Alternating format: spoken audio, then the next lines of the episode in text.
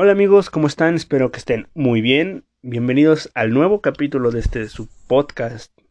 Eh, llama al primo Pablo, el capítulo número 2. El capítulo pasado fue hablando de una película de Jurassic Park y porque es una completa mierda. Eh, voy, voy, a seguir haciendo más de esos, posiblemente no, no siempre, porque pues nunca, no siempre te encuentras una película de mierda y las películas de mierda pues he visto varias, he visto varias, pero pues tampoco es Tampoco es plan de traer siempre películas de mierda, así que hoy vamos a estar hablando de el que le da nombre a este a este su podcast, el primo Pablo, justamente del primo de Kirk Cousins, vamos a estar hablando de Kirk Cousins. Y hoy eh, lo que quiero hacer es siempre he escuchado que a Kirk Cousins lo demeritan demasiado, siempre se le no se le no obtiene el respeto que él merece siempre buscan de cualquier manera, más que nada desde que está en Minnesota, también desde Washington, pero más que nada desde que está en Minnesota, porque pues yo creo que pues, fue por el, más que nada por el contrato de 84 millones que se recibió, y pues siempre, siempre he escuchado que a Kirk Cousins lo demeritan demasiado, así que pues hoy voy a venir a hablar de esos argumentos que usted, que varias personas y que también varios de ustedes dan para demeritar a Kirk Cousins, este, yo creo que pronto voy a sacar una segunda parte de esto porque firmo desde hoy que en la temporada 2021 si sigue con Minnesota o se vaya a San Francisco, a Patriotas o no sé a dónde se vaya, este, lo van a seguir demeritando. Así que vamos a empezar con esto. Lo primero, hay, hay, hay, hay argumentos muy, muy pendejos, pero pendejísimos. Por ejemplo, de que tiene buenos receptores. O sea, ¿qué tiene que ver si tiene buenos receptores. Si mandara unas papayas como pases y el receptor tenga que hacer 26 maniobras para atrapar ese pase, te creyera que me, dice, que me digas que, ah, es que tiene buenos receptores y esos buenos receptores hacen que tengan, tengan mejores yardas. Pero Kirk Cousins sí lanza algo, hace algunos pases y dices, verga, verga cabrón. Pero pues hay pases que el 90-93% de los pases que lanza son muy buenos, excepto los que van interceptados, obviamente, pero hay pases de...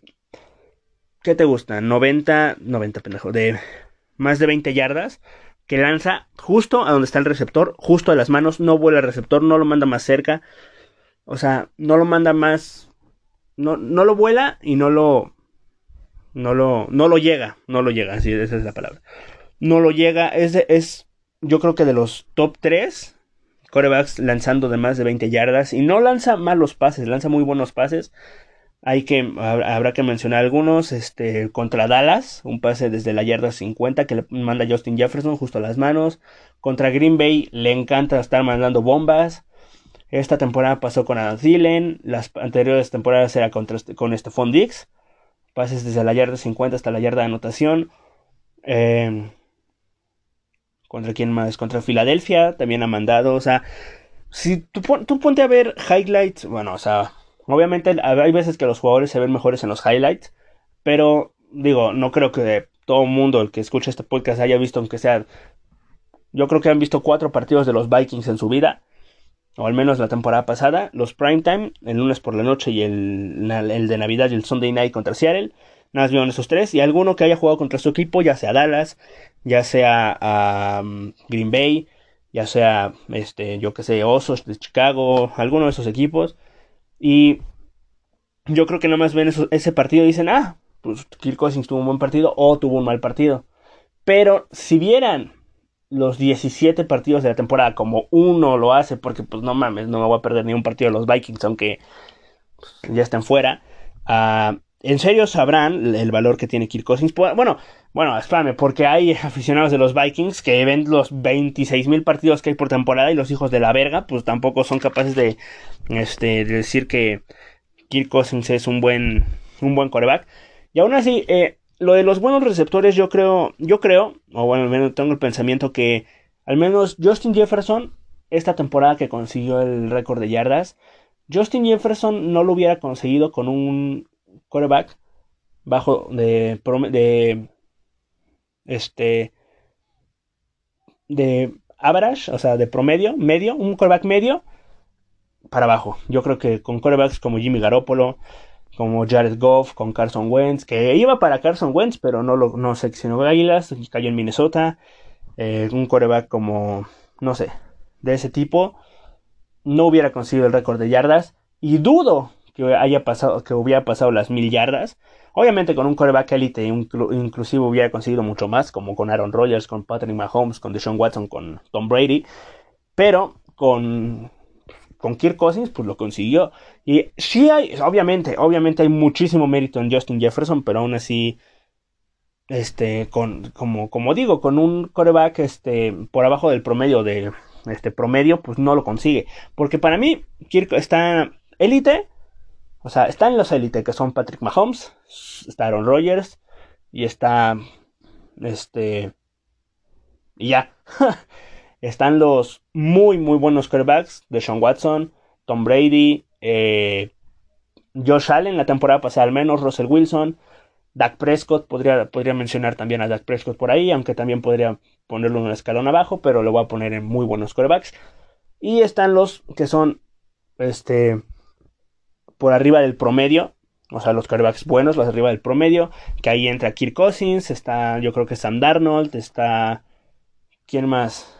Eh, bueno, por mencionar algunos, ¿no? Sí, está Matthew Stafford, está también, bueno, Drew Brees está en temporada, Matt Ryan, eh, Kyler Murray, Baker Mayfield, o sea, esos, ese tipo de quarterbacks están ahí en, por arriba del, Ben Roethlisberger también, arriba del del promedio. Y en promedio, pues ya están esos quarterbacks como Jimmy Garoppolo, Carson Wentz, uh, Ryan Fitzpatrick, Tuatango Bailoa, etc. Y de esto de buenos receptores también va con no puede, de que no puede elevar a sus compañeros, no los puede hacer jugar en un nivel mejor. Y es gracioso porque desde en el 2017 eh, este, Adam Thielen consiguió 1300 yardas, 1200 yardas por ahí, y al año siguiente con Kirk Cousins consiguió 200 yardas más. 200 yardas más y aparte 6, 6 o 5 touchdowns más de los que tenía uh, Adam Stephon Diggs. Obviamente con, este, con Josh Allen consiguió muy buenos números, pero Stephon Diggs en Minnesota era el, el, receptor número 2 y en Buffalo es el número 1. O sea, sí hay un cambio muy este, notorio a ser el receptor número uno a ser el número dos. Por ejemplo, la temporada pasada, en el 2019, este, este Fondix consiguió 1300, 1300, 1200 yardas, consiguió 6, 7 touchdowns. O sea, tuvo unos muy... También hay que decir que se lesionó a Dan pero supo cómo darle este supo cómo darle el, protagonista, el protagonismo que se merece a, Stephon Diggs y también la temporada 2018 Diggs tuvo una muy buena temporada. Eh, así que eso de que no puede elevar el nivel de sus compañeros, yo no lo creo, este, yo no lo creo porque hay muchos, bueno, espame, porque escuchaba que eh, no puede elevar el nivel de sus linieros, pero esa es una tontería porque yo creo que ni si, no hay ni un coreback en la NFL que puede elevar el nivel de sus linieros. O sea, de que en la misma jugada puede elevar el nivel de los linieros. No sé si me estoy explicando. O sea, de que en el mismo snap los mejore. Porque sí, los puede motivar, los puede hacer un mejor, eh, un mejor eh, jugador. Pero el nivel que traen, elevar su nivel en, la, en, el mismo partido, eso es muy difícil. Eso yo creo que ningún coreback lo puede hacer. Y se vio ayer con Patrick Mahomes, que con Mike Remmers, con este, bueno, con los con la línea ofensiva que tuvo ayer lo hizo pésimo, o sea, bueno, lo hicieron pésimo la línea ofensiva, lo permitieron 42 este 42 presiones, o sea, fue o sea, ayer Patrick Mahomes sufrió lo que sufre Kirk Cousins los 17 juegos de la temporada. O sea, literalmente los 17 juegos de la temporada, sea con un eh, pass rush mediano, de mediano a muy malo, o de, o bueno, ya te digo, el élite, este, sufrió muchísimo, muchísimo la línea ofensiva de Minnesota, como siempre, como siempre, no hay que negarlo, como siempre. Y pues, aún así ha conseguido mejorar este, algún, el nivel de sus receptores, de sus tight ends, porque Kyle Rudolph también era un, es un muy buen ala cerrada, pero yo creo que se puede, se ha visto un poco mejor con Kirk Cousins, también Irving Smith Jr., Tyler Coughlin, este, Stephon Diggs, como dije, Adam Thielen, BC Johnson, incluso, inclusive Chad Beebe se, se, vio bien la temporada pasada con, con Kirk Cousins. Así que, así que digas, no mejora mucho a sus jugadores, al menos los receptores, y aún, y aún así el corredor también, este, pues también los mejora, ¿no? Ahora, ¿qué más? No puede correr el balón. Es el segundo punto, no puede correr el balón. Esta temporada al menos y algunos partidos de la temporada 2019 e inclusive 2018 he visto Kirk Cousins. Bueno, para empezar, Kirk Cousins es un coreback de, de la de pocket, un pocket coreback, un coreback de él de que depende mucho de su línea, porque es un coreback no móvil, como lo es Tom Brady, como lo es Philip Rivers, como lo es Ben Roethlisberger, como lo es inclusive por ahí Aaron Rodgers. Pero la diferencia que tienen estos corebacks a que tiene Kirk, que tiene Kirk Cousins es que uno tiene muy buena línea ofensiva, Kirk Cousins no lo tiene, y aún así se le puede ver a Philip Rivers correr, no, nunca lo vamos a ver correr y ya no lo veremos porque ya se retiró. Tom Brady sí corre, Aaron Rodgers corre, Ben Roethlisberger corre y Kirk Cousins esta temporada al menos y, y algunos juegos de la 19 y la 18 lo he visto salir de la bolsa e intentar ganar 5 o 10 yardas corriendo porque no es un Lamar Jackson, no es un Kyler Murray. Pero yo algo que le criticaba mucho y sí, y sí, le llegué a criticar es que corriera. O sea, no que, obviamente que no hiciera un Lamar Jackson y se fuera las 100 yardas al touchdown, no. Que es, de que no se quedara quieto en la bolsa y tratara de correr, conseguir 2, 3, 4 yardas o intentar escapar del sack. Y lo ha, y, bueno, la temporada 2018 lo hizo menos. Sí me acuerdo de un, este, de una, de una que le hizo a los Rams, que corrió como 15, 16 yardas, pero no lo volvió a hacer mucho en la temporada siguiente, en, lo que restaba de la temporada, en la 19 lo empezó a hacer más, y en esta 2020 lo vi mucho más móvil, obviamente no al, o sea, no como Mahomes, no como Lamar, no como Kyler Murray, pero sí lo vi correr un poco más, sí lo vi correr sus... Ah, si viene el defensor del lado derecho, corro para el lado izquierdo y me voy 5 yardas. Ah, viene por el lado izquierdo, me voy para la derecha y para... viene del lado derecho, se va para la izquierda, corro para 6 yardas. O viene, si viene del centro, me hago para la izquierda, me hago para la derecha y intento conseguir yardas. O sea, sí se le vio más móvil esta temporada, así que criticarlo por eso, que también, o sea, es un coreback que no se va a mover, le tienes que poner una muy buena, una buena línea, no es ni siquiera buena, una, ni, siquiera muy buena, una buena línea para que sea un coreback que de verdad juegue a todo su potencial, porque si le, si le están cayendo eh, en todo el partido 44 veces y tiene que estar escapando a cada rato de su vida, pues no te va a dar los números reales que los que merece Kirk Cousins, porque, insisto, es un buen coreback, no es élite, no es muy, no es muy, muy bueno como lo son no como lo es Tom Brady o como lo es este eh, Lamar Jackson, Lamar este de Sean Watson, pero sí es un, un, buen quarterback, es un buen quarterback. Ahora, lo de las victorias del quarterback, que esto también este eh, incluye prime time, incluye Monday Night Football, incluye contra equipos ganadores, que esto se me hace tonto, se me hace una bobera lo de las victorias de quarterback, ¿por qué? Porque sí, puedes perder por error de un jugador. Pero al final es un juego de equipo. Porque a no ser que yo me esté equivocando y Kirk Cousins también tenga que ser linebacker, tenga que ser el pass rusher, tenga que ser el cornerback, tenga que ser el, es el receptor que te hace el drop en el momento importante o es el regresador de patadas que te hace el fumble en el momento que tienes una última oportunidad para remontar. A no ser que Kirk Cousins haga todo eso, que yo sepa, es un juego de, de donde hay 53 jugadores por equipo, 11 en la ofensiva, 11 en la defensiva y no sé cuántos en los equipos especiales, 8, 9, no, no sé la verdad. Eh, que yo sepa, es un, equipo, es un juego de equipo y ahora, al menos con Minnesota, con Minnesota, que a mí es lo que me importa, porque Washington, pues, hizo muy buenos partidos. Yo me acuerdo de un partido contra los halcones marinos de Seattle, donde jugó desnudo Kirk Cousins. Contra Minnesota incluso tuvo muy buenos partidos. Así que contra Dallas, obviamente. Pero con Minnesota específicamente lleva un récord de 4 ganados y 8 perdidos en prime time. Los 4 ganados fueron a Green Bay. Ojo, Green Bay en Minnesota en Sunday Night Football, su primera temporada 2018. Luego ganó a Washington, a los Redskins de Washington en Thursday Night Football, que, ah, bueno, es Washington. Esta temporada, espero, el, para 2021 yo creo que son los máximos favoritos para ganar su división junto a Dallas, pero le ganaron a Washington esa ocasión. Le ganaron a los Dallas Cowboys también en, Sunday Night Football, que sí puede ser error, tuvo errores Jason Garrett ahí, pero al final de cuentas ganó Minnesota y pues como les encanta estar recontando a Kirk Cousins las derrotas que tiene en, en Sunday Night Football, en Monday Night Football, pues vamos a contarle esta que la ganó él, ¿no? Chingue su madre. Eh, le ganó. ¿A quién más le ganó? ¿A quién más le ganó, güey?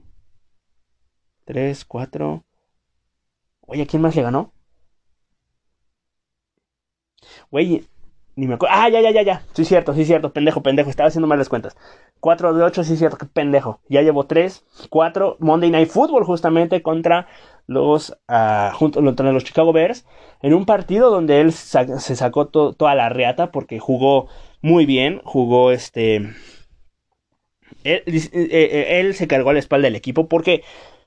Porque Dalvin Cook normalmente es el que el que se echa el hombro, el hombro la ofensiva.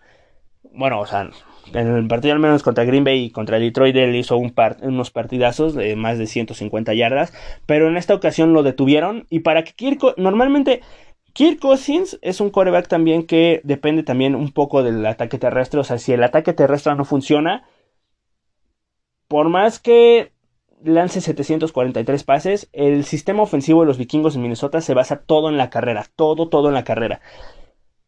Así que si le quitas a Kirk Cousins la carrera, a los Vikings más bien la carrera, es un poco más difícil. Sí, Kirk Cousins es un buen coreback, pero es un poco más difícil que te. que. Ah, que ganen los partidos sin el ataque terrestre. Porque es ese factor que todo mundo espera que Dalvin Cook haga algo. Si no lo hace, con pura presión a Kirk Cousins, con este blitz, blitz, blitz, blitz, el pass rush, el pass rush, el pass rush. Con la línea ofensiva mala que tiene Minnesota, Kirk Cousins va a, estar presionado, va a tener que estar escapando por su vida y ahí es donde llegan las intercepciones, llega el mal juego, llega todo mal. Así que, pero en esta, en esta ocasión lo hizo bien, lo hizo bien, tuvo, los, tuvo sus sacks, tuvo todo, o sea, sus presiones, pero lo hizo bien. Tuvo dos touchdowns, los dos a Adam Thielen. Tuvo una intercepción, pero aún así este, no fue culpa de él porque se le va de las manos a Adam Thielen. Y digo, no, no es el mejor récord 4-8, pero hay, ha habido partidos, por ejemplo, ese 52-34 creo que quedaron. Creo que metió 34 puntos Minnesota. 52 puntos permitió la defensa. Mames, o sea, verga. Este, ¿qué más? Eh, contra Seattle iba ganando Minnesota también en Sunday Night Football. Perdieron la ventaja, perdió Minnesota.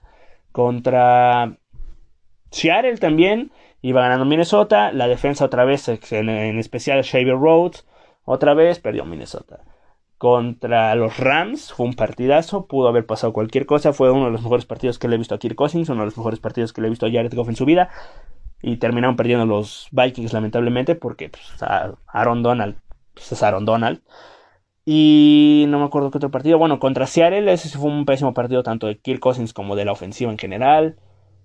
Contra Green Bay también fue un muy mal partido en el Monday Night Football. Y creo, creo, creo, creo que ya son todos. Ya son todos los partidos de. de. de. de. de prime time que ha jugado Kirk Cousins con Minnesota. Así que 4-8 es un mal récord, sí es un mal récord, pero hay que ver más allá, hay que ver más allá de solo culpar a un jugador porque, como, como digo, es un juego de 11 contra 11. O sea, no va a ser culpa nada más de un jugador como en el fútbol. En el fútbol culpan de todo a Messi cuando es un juego de 11. Culpan de todo a Cristiano cuando, es un juego de 11. Culpan de todo al portero cuando es un juego de 11. O sea, ¿de qué culpa va a tener el portero? No, no estoy hablando de un portero en, en, en, en específico porque, ay, Ay, la que se va a venir si hablo de un portero específico. Si le tiran 36 veces a ese portero, obviamente le van a meter dos goles porque no puede parar todo. Si le tiran 36 veces, pero, ah, pero es culpa del portero. O sea, no. Es un juego de 11. Si. Es un juego de 11. No hay más que decir. ¿Qué más? Ya llevo 10 y 20 minutos. Quería hacer poco tiempo, así que me voy a ir más rápido. Se cae con la presión. Kirk Cousins, si se cayera con la presión, sí, es un jugador que se presiona mucho cuando no sabe qué hacer, cuando no tiene, no se le están saliendo las cosas, se presiona mucho, tiene es, es un coreback que se presiona mucho cuando las cosas no están saliendo bien, pero cuando las cosas, cuando hay presión, presión de que tengo que ganar este partido, se, se vio contra los Saints de Nueva Orleans en el Metrodome en playoffs en tiempos extra, que puede con eso, puede con su presión, pero cuando obviamente todo se está viniendo abajo, que no te están saliendo las cosas, que la línea ofensiva no te está ayudando, que los receptores están sin obviamente la presión, presión, presión, presión, ahí se cae, ahí es donde se cae Kirk Cousins, pero cuando tiene presión de ir a ganar el juego, lo ha hecho bien y aquí vamos con, bueno, con en ese pase de 50 yardas a Adam en playoffs, ahí habla todo de él. Este, otra cosa, aquí Puta madre, es que a quién me manda. ¿Quién, quién me manda a escribirlo en inglés cuando hablo español? Maldita sea. Este, que no puede venir de atrás en, un partido. El año pasado, eh, de una desventaja de 20 puntos, vino de atrás por primera vez en 250 y algo partidos. Un coreback, un equipo, vino de atrás para ganar un partido con una desventaja de 20 puntos al, iniciar el tercer cuarto. No había pasado no había pasado. O algo así, no, no, no sé, no sé, no sé, no, no me acuerdo qué era, pero sí había, sí era una desventaja de 20 puntos, 23 puntos a 0 creo que iban, 23 puntos a 0 o 20-0, una de las dos, y era una estadística de que por primera vez un equipo había logrado superar esa desventaja, no me acuerdo, pero fue la primera vez. Y vinieron de atrás los Vikings con ayuda de Cousins, con ayuda de Diggs, con ayuda de Rudolph, con ayuda de Steve Smith, eh, Irv Smith Jr., de Dalvin Cook. Vinieron de atrás los Vikings, así que eso de que no puede venir de atrás. Obviamente ha habido partidos donde no puede venir de atrás, pero esta temporada también ha venido, vino de atrás para ganar algunos partidos. Por ejemplo, contra eh, Green Bay. Digo, era una desventaja de 7 puntos, pero vino de atrás. Ah, puta madre. Eh, bueno, contra Green Bay, justamente en 2018 también. Putas, que no me acuerdo de muchos de, contra, contra Green Bay, una desventaja 29-20 y aún así empató el partido. O sea, el chiste es que puede venir de atrás. O sea, sí es difícil venir de atrás, pero ha habido ocasiones donde puede venir de atrás Kirk Cousins. Eh, que no es un líder. A ver, aquí hay la definición de líder que es incentivar al equipo porque hay videos donde Kirk Cousins está incentivando al equipo, o sea, donde no se ve mucho de cámara porque normalmente cuando lo toman a él está en su tablet. Pero hay videos donde está hablando con su línea ofensiva, donde un video que se hizo viral, donde le está diciendo a Adam Thielen algo que no hizo bien, de que no hizo una ruta bien. Y todo el mundo lo criticó porque, ay, es que está dividiendo al equipo, que aquí va otro punto, de que sus compañeros no lo quieren. Si sus compañeros no lo quisieran, de verdad, este, creo que en, primera ya ni estaría en Minnesota Kirk Cousins si no lo quisieran sus compañeros. Pero no es un coreback que eh, no, no ha dividido al equipo. Porque también aquí vamos con otra cosa que es de que hizo que este, este se fuera. En primer lugar, para seguir con lo de, de que sus compañeros no lo quieren, a Kirk Cousins, al menos con Thielen, con Justin Jefferson, con Dalvin Cook, con los defensivos, tiene buena relación porque se ve se ve en el terreno campo cuando alguien tiene una mala relación y cuando no tiene una buena relación. Se ve en el campo. Créanme que se ve cuando no tiene una buena relación. Así que ahí hay buena relación. Y eso de que hizo a Dix irse, eso no es cierto. Stephon Dix se fue de Minnesota porque no era tomado en cuenta como él quisiera ser tomado en cuenta. De porque, de hecho, Thielen, Dix, ambos se quejaron de que del sistema de juego ofensivo de los vikingos de Minnesota que se basaba en correr, correr, correr. Y cuando dejaban de correr, las cosas no salían. Muchos que pensaban que era para Kirk Cousins, la piedra no era para Kirk Cousins, era para el sistema ofensivo de los vikingos de Minnesota. De a, partir de ahí cambiaron el sistema ofensivo porque los partidos anteriores a, a, esas quejas, a ese partido contra Chicago y esas quejas, Kirk Cousins había lanzado entre 10 a 12 pases. ¿Sabes? Y ya cuando dejó de correr Minnesota, uy, el sistema ofensivo pues, tuvo que cambiar. Y Kirk Cousins tuvo una temporada increíble. Este Fundix tuvo una temporada increíble. Lamentablemente Adam Thielen se lesionó, pero en playoffs regresó y tuvo un muy buen juego contra los, ah, contra los Saints. Así que, pues bueno. Uh, ¿Qué es una mierda? No es una mierda, es un buen coreback. que no tiene suficiente energía. ¿A qué se refieren con nosotros no tiene suficiente energía? O sea, ahí sí no sé a qué se refieran, así que pues voy a saltarme ese punto. Yo creo que se refieren a que no tiene buena energía, no tiene una buena energía en el terreno de juego. Pues no se ve, porque pues él sigue jugando. O sea, él sigue, eh, va perdiendo por 15 puntos y él sigue lanzando pases. Le saldrán algunos mal porque pues la presión, como insisto, de que las cosas no te están saliendo bien y la presión y la presión de que te viene un defensivo, tienen los defensivos y los defensivos y los defensivos y se me empieza a presionar Kirk Cousins, tiene que lanzar y pues no salen las cosas. De que nunca va a llegar a un Super Bowl, posiblemente. Está en Minnesota. O sea, eh, ¿qué, ¿cuántos años lleva Minnesota sin llegar a un Super Bowl? ¿40 y cuántos? ¿46 años? ¿43 años? O sea, esto de que un coreback con Minnesota, de que un coreback con Minnesota nunca vamos a lograr el Super Bowl, mira que no es nuevo, eh. O sea, Case me estuvo cerca, pero voy a, voy a hacer un podcast hablando de esa temporada 2017 y voy a tirar mucha mierda. Este, algo más, no puede ganar en prime time, de que no es una estatua en el pocket, que ya dije que puede correr, que no es ganador, puede ser, puede ser que no sea un coreback ganador, tiene récord positivo con Minnesota pero pues puede ser que no sea un quarterback que te pueda llevar al Super Bowl. Puede ser, puede ser. ajá. Que sus estadísticas son en tiempo muerto.